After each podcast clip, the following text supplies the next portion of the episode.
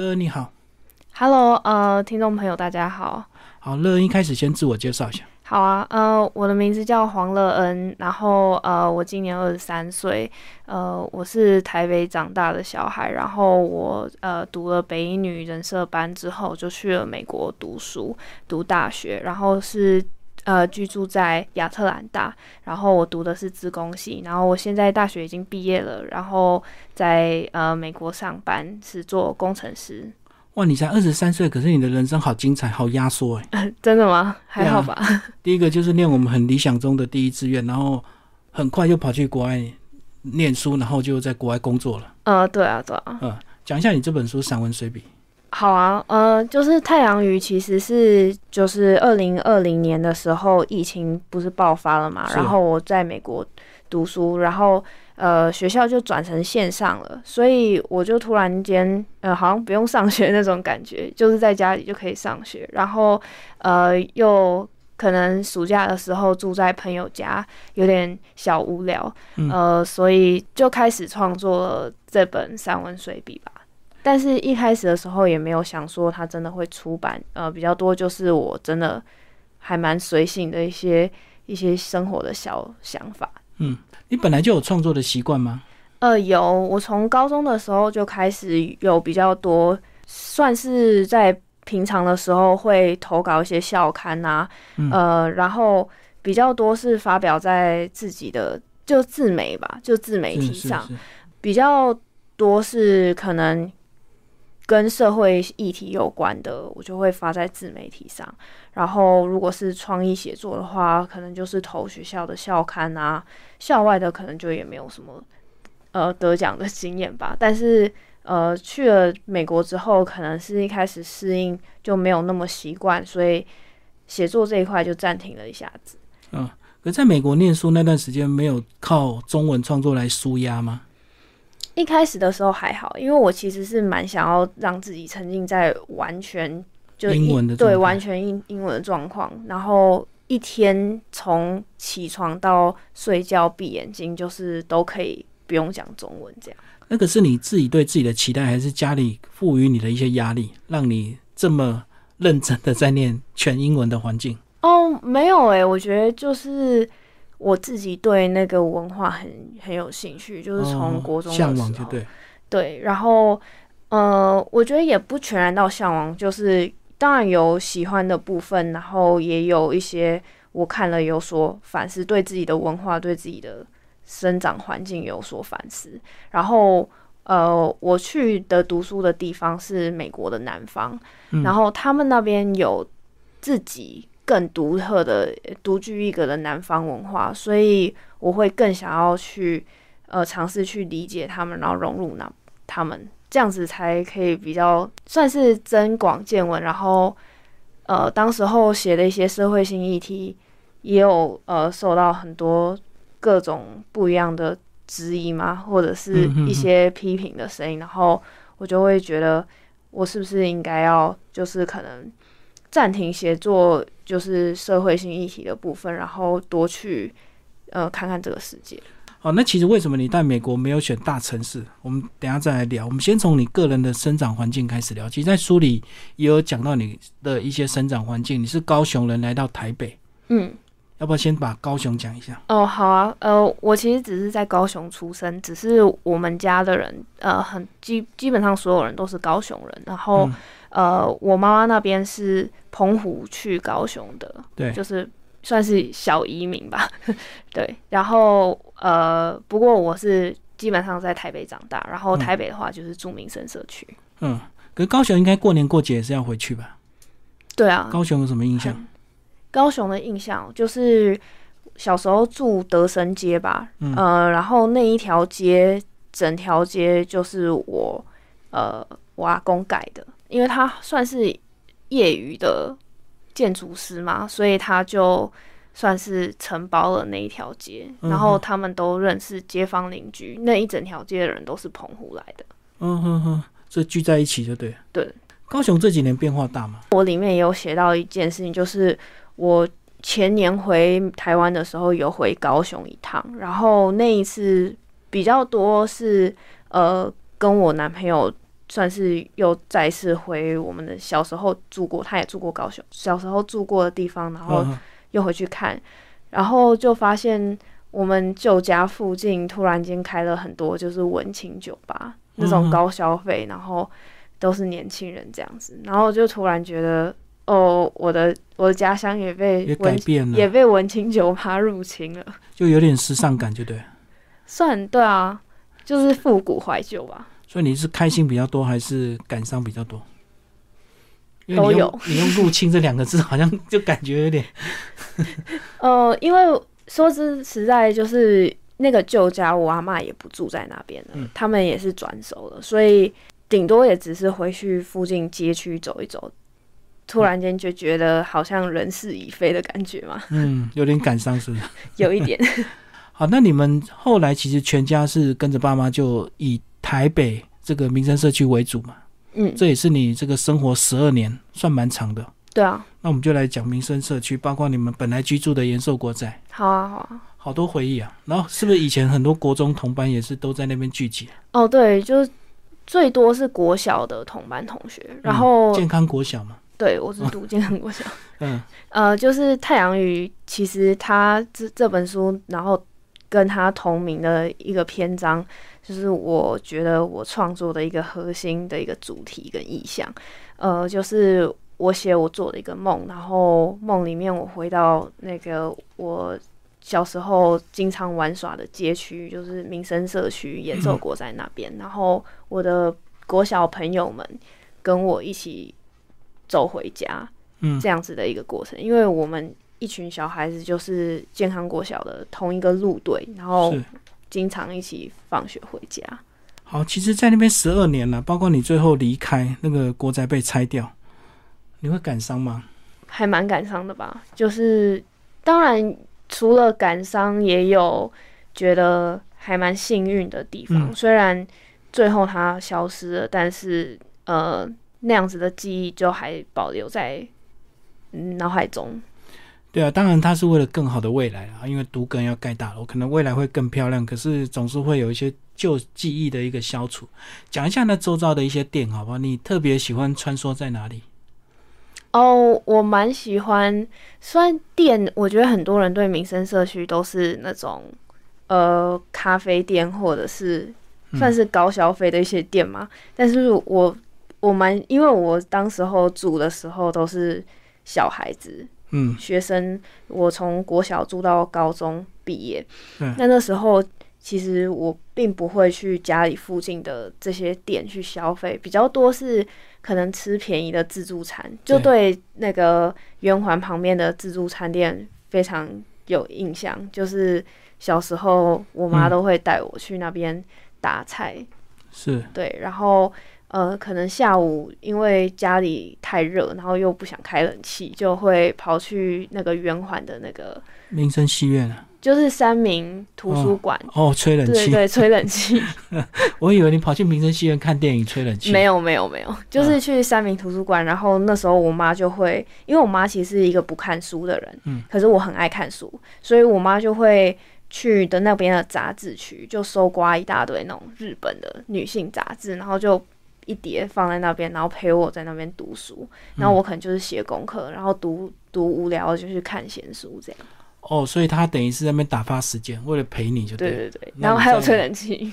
然后你在自习室那边看书，我其实不会去自习室诶、我就是在那种普通的阅览，读区对一般阅读区。嗯嗯嗯，然后他其实那个三明图书馆，他曾经装修过，嗯就是好像是我国中左右的时候，它从一大片就是一楼变成两楼，它有一个小阁楼可以上去。嗯，然后我是第一届特招，就是那一届是十二年国教的第一届，然后会考，呃，这个制度就是新新上路，所以从本来从呃机测到会考就嗯演变成七月的时候考第二次，嗯就是特招这样对。那那个时候，我觉得我本来差一点就要用会考的成绩分发了，但是最后呃，我家人还是鼓励我再考一次。第二遍，对，哦所以那时候我在呃，就是在那个小阁楼的地方，就很认真准备特招。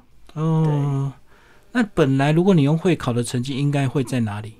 中山，你会觉得有差别吗？就是人生的际遇，然后一个念头，一个当下，就念不同的学校，然后自然就认识不同的人，哦发展不同的命运，这样。因为我也没有读过中山，所以我不好讲。但是我当初非常想考北医的最大动机，其实就是因为北医校庆跟我生日同一天，嗯，所以我就觉得应该要念到。你就有那种宿命感，就 应该是要念这间学校。嗯，没有，就是想说，呃，然后还有那个时候还蛮崇拜的一个学姐，她就是北医人社班的，所以我那个时候是以上北一人社为前提，而不是以上北一女为前提。哦，目标很清楚，对不对？对对对，那你整个在国中念书的过程，你是感到读书对你来讲是容易吗？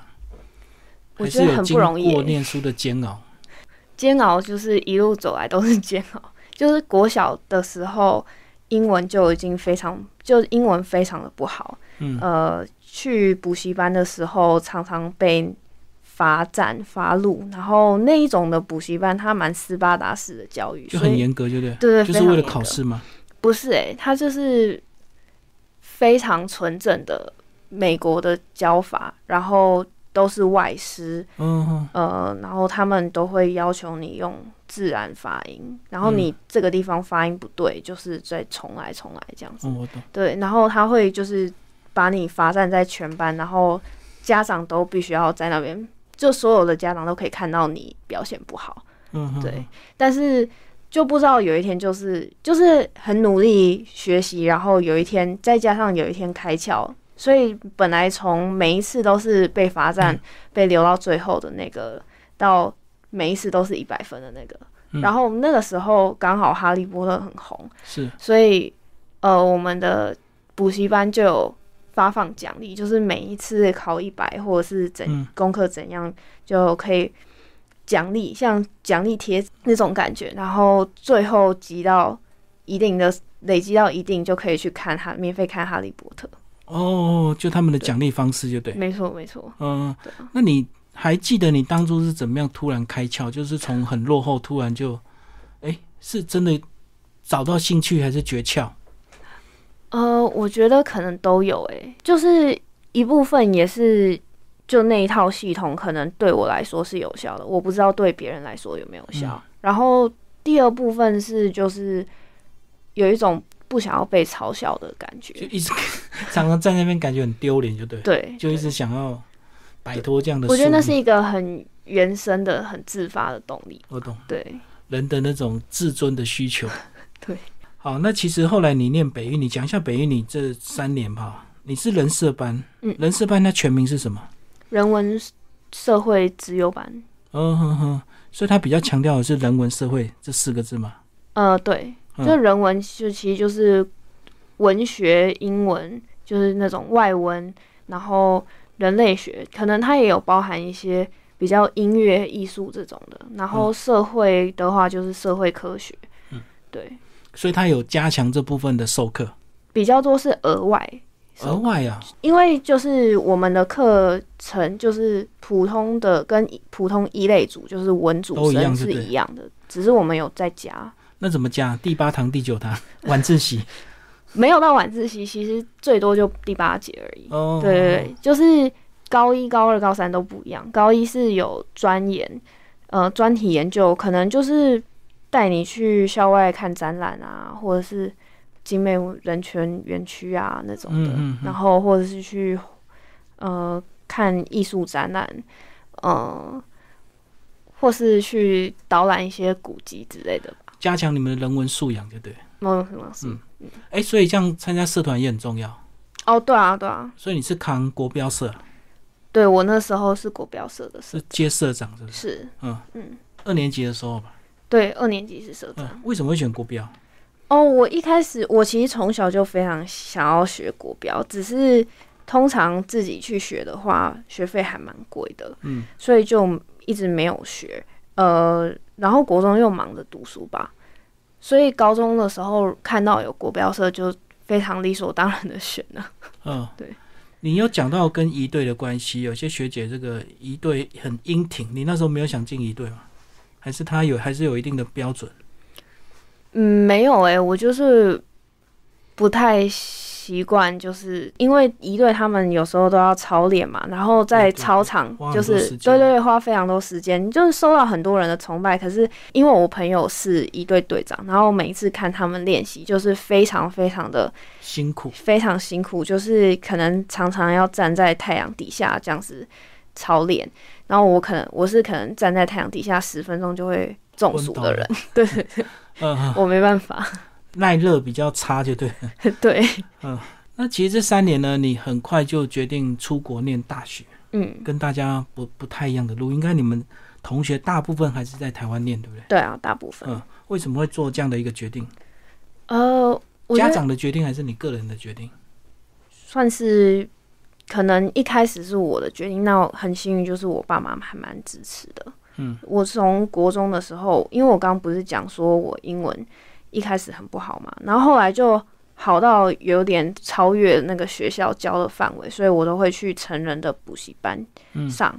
那在那个过程当中，我接触到很多上班族啊，或者是他们就去考托福，或是考 GRE 这种的。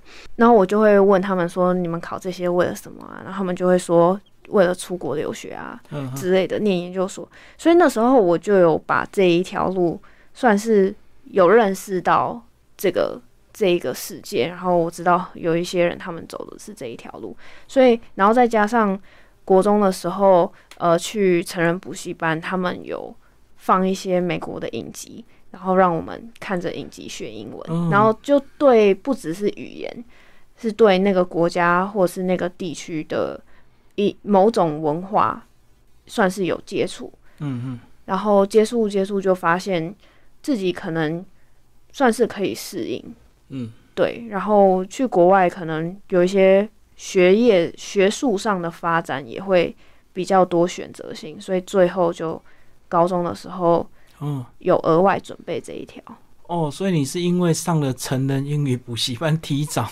接触这些成人，让你比较早熟一点，呃，对对，就变成大学你就想要直接进入这个，而不是等大学毕业再说。所以我高中的时候一开始其实也没有抱持着一定要出国怎样的想法，可能就是去准备了一些不一样的考试。然后这个好像在我们班上就突然变成一种风气，结果最后我们班三十个人，有六个人现在都在国外。嗯，对。那为什么选美国，然后又是美国南方的城市？因为讲到英文，很多人会喜欢纯正的英国，哦感觉典雅、优雅，英国绅士。我从来没有这样 想过哎，因为我是一个非常喜欢自由的人，哦，所以我所以你向往美国的风气的，对？嗯，某种程度是可以这么说。对啊，我那时候国中的时候很喜欢 Friends，就是六人行。嗯嗯嗯，我喜欢美国人，就是很很就生活当中的那种幽默感。嗯，然后呃，当然到那边不全然是这样子嘛，当然有有有有有想象，也有破灭，一定都是这样。那但是我觉得一点都没有变的，就是我还蛮算算是蛮可以接受美国人的幽默感吧。然后英国人他们呃那种民族的文化又比较含蓄了一点，对对对对。那或者是比较拐弯抹角一点，所以可能跟我的个性又不太一样。哦，美国好像比较大拉拉，比较直接，嗯，对。而且他们种族也比较多元，可能刺激会更多，对不对？对，好，那关于城市的选择嘞，城市就是不是大城市，哦，我当初最我觉得最特别的是，很多台湾人会去可能加州系列的，比如嗯加州伯克莱 UCLA。对。然后那时候我西岸完全没有申请学校，嗯我都是喜我就是想要去东岸，因为美国的历史是从东边到西边的嘛，嗯哼，所以我那时候呃比较着重是想要申请文理学院。嗯，那文理学院是比较呃就是 liberal arts college，呃，基本上就是除了你主修的东西之外，你还必须要呃去非常广泛的去摄取各个嗯领域的知识，然后这是，这也是我当初非常向往的一件事情。但是呢，最后我还是选择了就是南方的一间公立大学，因为我高中的时候读人设班，呃，就像你说的，我们有一些特殊的课程啊，然后有一些刺激。可是我同时也对，就是怎么运用这个人设的知识去，呃，跟可能理工的方面的人进行交流，非常的有兴趣。就是我很喜欢这种跨领域的东西。对啊，人文跟理工好像有点落差哦。哦，真的吗？可是我那时候可能高中的时候就还蛮频繁接触科学班的人，因为我那时候的男朋友是科学班的。哦，对，因为我们讲人文，很多人都比较浪漫性格，没有，其实理工才是零一零一。可是比如说像社会科学，很多东西也是需要非常强大的逻辑去说服别人，或者是举历史上的文献来做考证。嗯，对啊。好，那你很特别，你居然选资工系哦？对啊，这个就要稍微讲一下，资工都是男生念的比较多啊。其实，在国外的话，我不知道台湾的现况。呃，基本上国外的话，资工系就是叫 Computer Science 嘛，简称 CS。呃，我们系上面大学部可能一届是系上有五百个人，嗯，然后。女男女，我觉得几乎到男生六，女生四，差不多是这样的比例。六比四，那差不多呢。对啊，就是他们一直都在这方面有做一些呃人才上面的去做一些性别平等这边的，尽量让它平均。对对对，不只是性别平等，还有可能收入啊，或者是呃种族上的。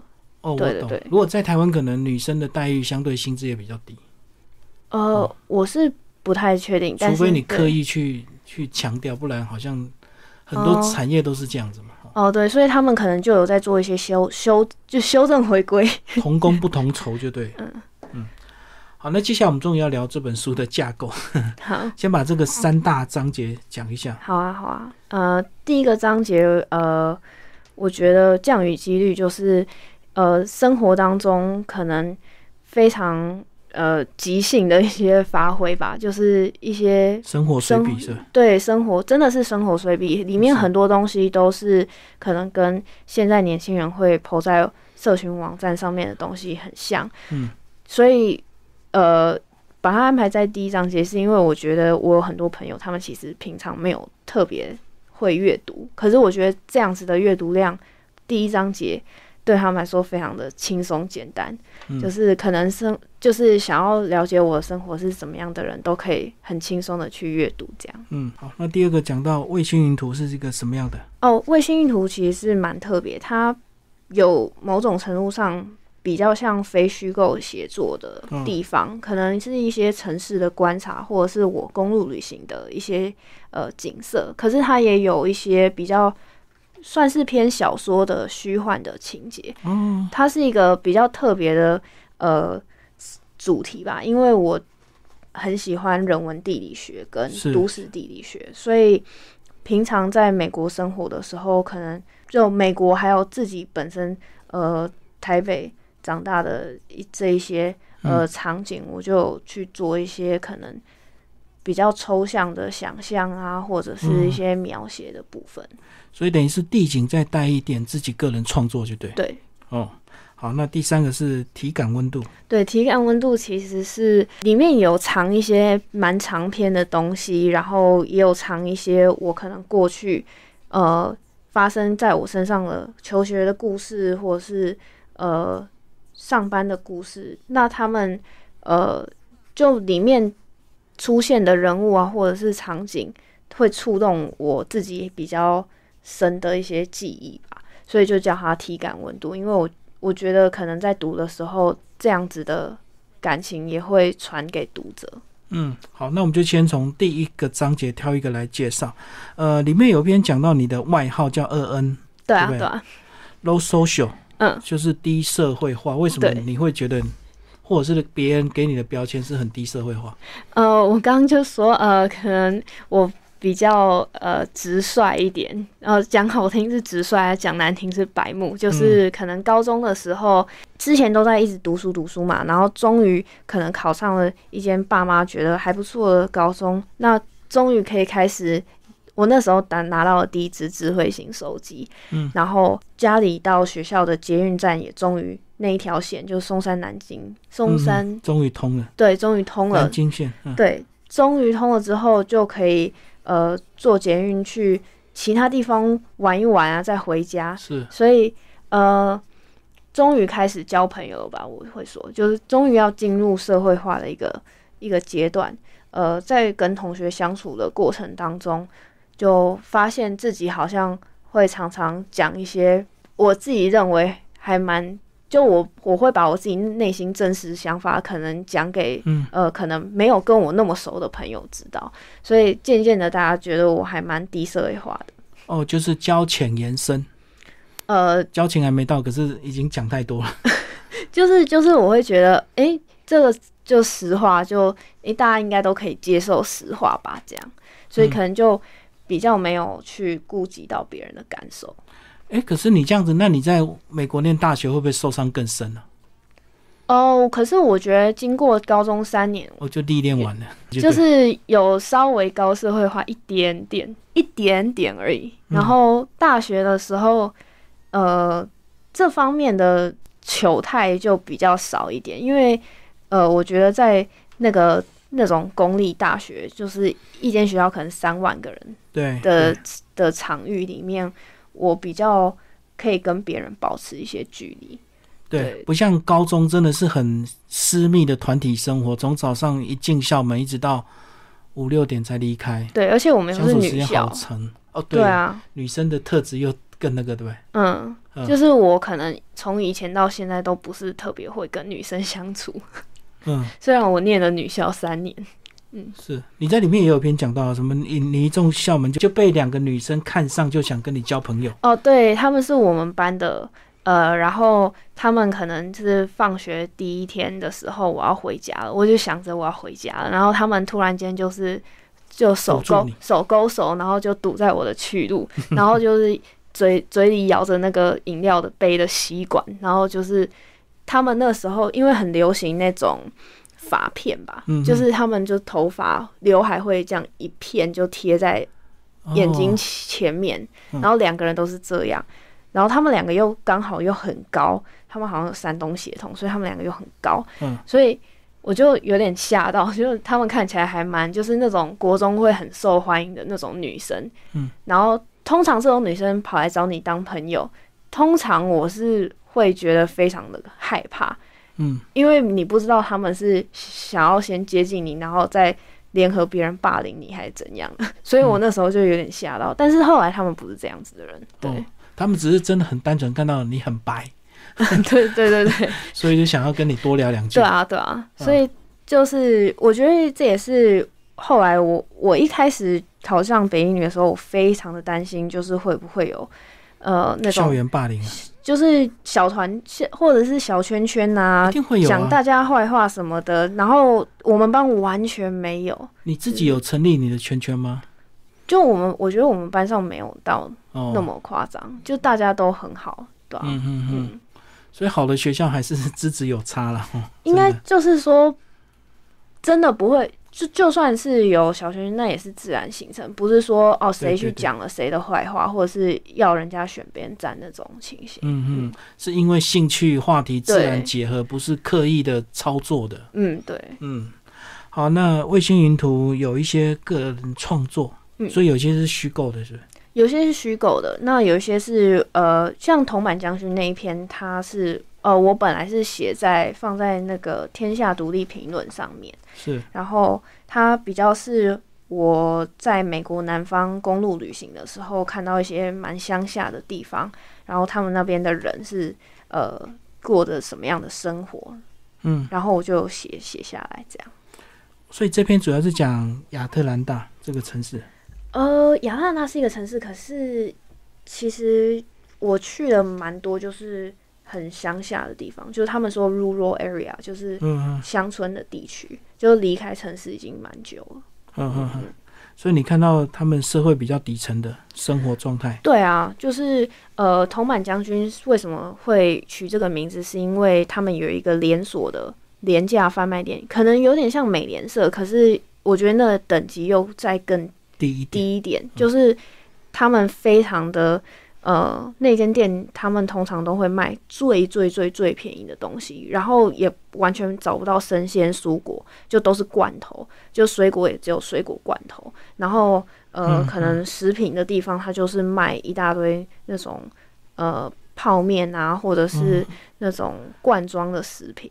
就是用最廉价让你吃饱。嗯，啊，健康营养已经不重要，对。在他们当下，他们可能只有这些生活条件就对啊，其实台湾也是哎、其实我最近在台北车站常常跟着去旅游，就发现台北车站真的好多游民哦、比嗯我想象的多。嗯嗯，然后盘踞各每个人都有各自盘踞的一个角落。是嗯，哎、那有一篇是讲那个西洋列车，这边也嗯是有点这个你个人创作啊，你讲跟一个老板一起做捷运哦。可是那部分其实是真的，啊，真的、啊，我真的跟我老板坐捷运回家。什么时候啊？呃，我二零一九年的时候，呃，夏天就是我大二升大三那一年，我回来台暑假在。台湾，实然后习有实习哦嗯。讲、一下这一段好不好？哦，好啊，就是从此你就跟他一起做捷运，哦，没有到从此啊，就是那一段时间，就工作那段时间，对对对，嗯呃，就是很幸运，我那时候呃焦头烂额的去各地方各个地方投履历找实习，嗯。呃，最后呃我是被他们这个新创团队收留了。那他们是做那个 Line 的聊天机器人，他们嗯。用、呃 Line 上面的 Line at 这种嗯官方 APP 的方式去、是。呃帮他们的顾客去招揽更多的客人，这样子。嗯嗯。所以他们顾客可能是一些美甲店的老板啊，或者是一些呃卖吊钟烧的就是做 Eight 的城市开发，就对。对对嗯，所以那那个新创团队我觉得超棒，就是我们老板对我们超好，就是呃平常在公司就常常就是就是他是一个还蛮跟我们算是平起平坐的存在嘛，就某种程度上他是我们的朋友。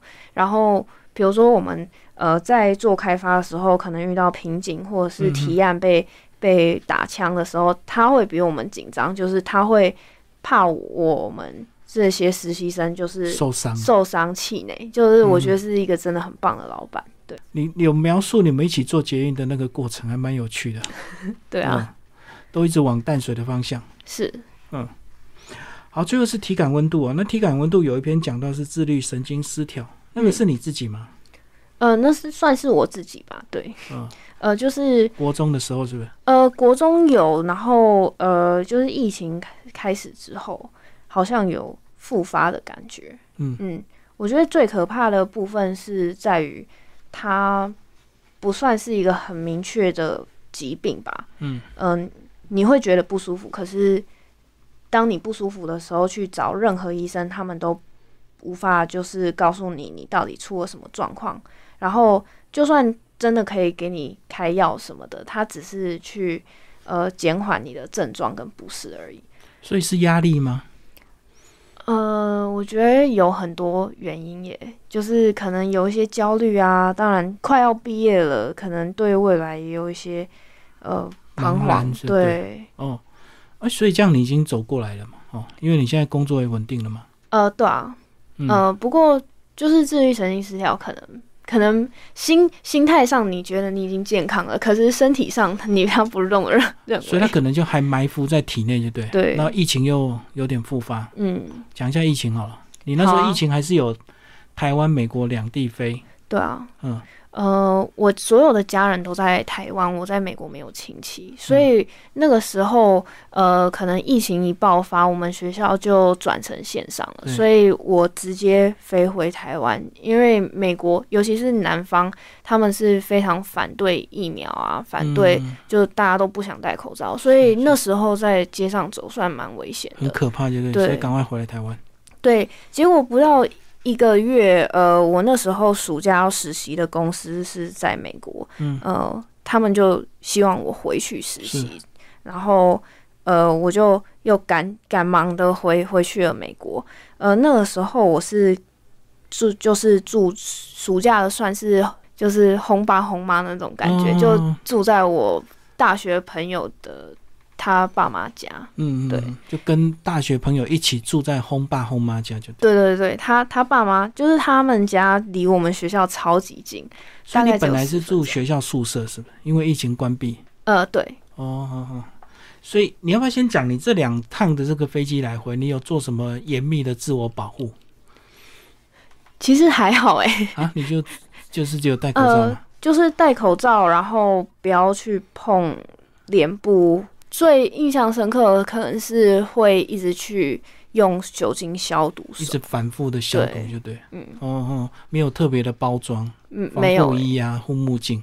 没有哎、因为最我觉得最主要就是不要去碰到脸，那那还是那才是最重要的。就手不要摸到之后再去碰脸就对了。对好，好，那最后我们来讲这本书的三个推荐人，呃，把三个推荐人都介绍一下，好不好？好啊，许彤是你的同学，是他是我高中同学，嗯然，后他自己也创作，嗯，他自己也有写东西，嗯来介绍一下他。好困难哦。好朋友，不好意思，不好对他真的是是我好朋友，所以有点难介绍。他自己也有讲，就是他在帮我写这本书的序的时候，有点不知道，呃，太熟悉是是不知道不知道会不会情意于此啊，或者是、哦，呃写到跟他认识我，可是读者可能没有办法从文字上认识我这件事。呃，那我印象蛮深刻，就是我觉得他是一个很体贴别人感受的人。嗯嗯，所以导致他可能有时候不知道怎么样跟人家拒绝拒绝别人。那我跟他是完全相反的个性，我是一个非常就是我自己有想法，我一定会告诉你的那种所以就是。白目，是不是对 对过度表达？对，所以我跟他就是有一点非常截然不同的个性。那你们两个是怎么样的气味让你们变成比较好的朋友？呃，里面有写到，就是我们高中的时候，呃，刚好就坐在就坐成一排，就是因为照按照座号嘛，那我们四个好朋友的座号是呃等差数列，所以哦刚好会排在同一排、啊。那然后两个人桌子并在一起，哦所以我跟许彤是隔着一个走道，可是我每一次断考的时候都会。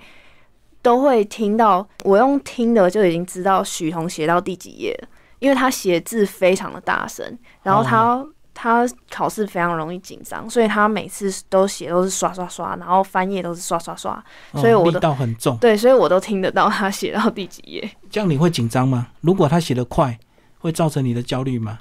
不会诶、我其实我其实对于考试没有到那么容易紧张。国中的时候很紧张，可是上了高中之后就知道，就是考试不是我人生的全部了嘛，所以我就没有到那么的在意成绩。嗯，就是差不多交代过去就好，是吧？对我对对是对你爸妈吗？还是怎么哦，没有，我爸妈个人我我爸妈不不 care 我成绩，真的，可是对难得一个女儿念这么好的学校，总是会很光荣，光荣就就还、对啊，所以还好吧总是要。有一些成绩让他们随时可以说嘴。嗯，没 没有诶、我觉得我爸妈就可能他们就只是想要跟我一起玩而已。哦，所以真的，你念北一女对他们俩是个意外，呃，对，真的，因为他并不是从小就把你培养成那个样子或走那条路，呃，他们也是有，我觉得他们在大部分都是你自己努力啊。我国小的时候，他们还蛮积极的。哦，是，对，嗯。那可能到了高中，他们就会更在意，就是我之后能不能去做我喜欢做的事情，那是对他们来说这是最重要。哦，就开心更重要。对，好，那第二位推荐的曾毅，哦，他是我高中哦，许彤也是国标社的，然后哦翁正义也是国标社的，嗯、他是我算是大好几届的学长吧。可是那时候对他蛮有印象，因为他会一直去呃，就是投稿啊，然后有得奖。嗯，呃，在社团里面，他也是有学弟妹有活动，他尽量会出现的一个人。呃，我印象非常深刻是高中三年，就是在玩社团的期间，我们跳舞的时候放音乐用的那个音响，就是他投稿赚的稿费买的。买的对，哦，但是他是男校，所以他是建中，跟你们嗯联谊就对，然后国标舞的时候会一起社团联谊。呃，也不能算联谊，他们我们就是一个社团的。哦，对我们是那个呃建中的图书馆主任，他当时候那个呃创立这个社团，然后就一直延续到到我前到我这一届，然后还有下面大概一两届吧，现在是没有了。哦，所以当时的社团就是你们两校的人参加，就因为跳国标本来就要男扮女扮嘛。对对对，哎，这样对很多人应该是蛮期待的活动。期待吗？有一些比较异性的这个社交生活。可是我们社团非常的小，哎，就是就几个人，一届就四个人，就男生加女生就四个，真的就我是社长，然后另外还有一个副社长，嗯，我们两个是北一的。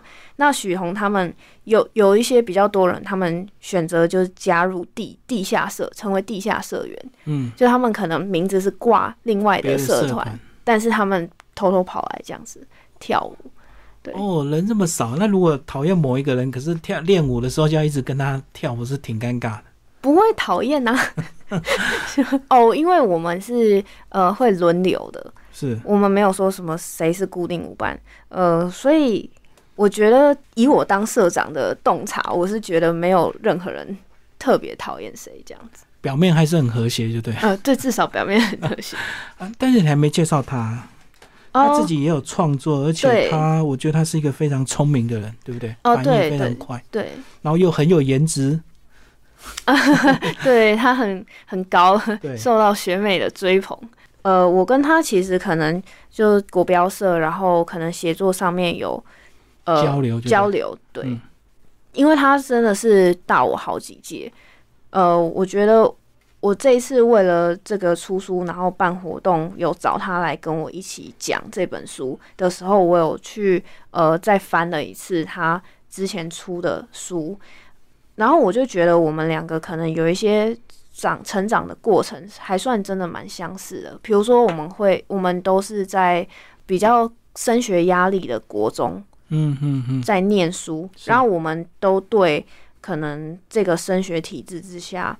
没有那么幸运的孩子有很高的同情或者是同理心哦，所以我们会去特别想要去跟写跟他们有关的故事。嗯，对他上一本有提到说那种社会资源的剥夺，对，如果你们是比较好的学校，你们就有比较多的资源，但相对偏乡或者是其他比较乡下的小孩，对啊，就会影响到他们。对，我觉得他是一个很有正义感的人。那他在写这些东西的时候，他可能是正义凛然的去写，然后他非常的呃，就是很努力想要用他的能力去改变这个世界。那我在写这些东西，我觉得我比较个人一点，就可能比较多是像是一个还原当时的场景，或者是用回忆录的方式去呈现。嗯嗯嗯，对。但是力道虽然不同，可是心意是相同的，就对。对，就是有。同样的成长经验让我还蛮惊讶的。好，那最后一位是楚狂，他是一位诗人哦。那你跟他应该就真的没有 没有交集，就只是因为有之前有读过他作品，然后呃在网络上面有联络到他。哦，所以你们都是网络联络，然后他帮你挂个推荐，就对。对对，嗯。好，最后你这本书你推荐给哪一些人？是跟你有相同背景或类似的年纪吗？大概吧，我其实从一开始到最后，我都还是不知道这个问题应该要怎么回答。就是，呃，或许可以去书店走走看看，如果都没有其他喜欢的书，那就这一本就是，或许你会跟他心意相通，而是没有心意相通也没有关系，就是。对，嗯，所以你在创作当初也没有想说我目标读者嘛，纯粹就是个人的一个思绪、生活的整理，就对了。对啊。但是可能会对一些同年纪或者是年纪比你小的学弟学妹会有一些帮助吧。对啊，或者是可能对，呃，你可能也有想要出国，或者是你也对人生的选择感到迷惘吧。因为我一路虽然我我只有二十三岁，但是我做了蛮多让人诧异的选择。包括呃去美国读书啊，包括呃从人社班跳到职工系，然后包括我留在美国呃就是工作，呃然后我又从亚特兰大一路开车公路旅行到旧金山来搬家，就是我一路上做了一些让人家可能会摸不着头绪的选择。那如果你觉得你也有呃人生的重大选择想要。呃需要一些灵感或建议的话，我觉得或许这本书可以帮助到你。你现在这个当下，你觉得你的状态是好的吗？就是呃，从你过去念书一定会有一些压力，一直到生活的一些目标探索，一直到现在现状，你满意吗？个人，我觉得还算满意耶，就是生活当中有一些有工有工作，然后可以创作啊，然后嗯，虽然美国有时候真的蛮无聊的，但是至少还有一些。非常聊得来的朋友，可以陪 陪伴我度过这些时间。然后当然也有呃，跟家人或者是还有我男朋友，他们都对我非常支持。嗯，好，谢谢乐恩为我们介绍他的创作《太阳雨》。好，谢谢大家。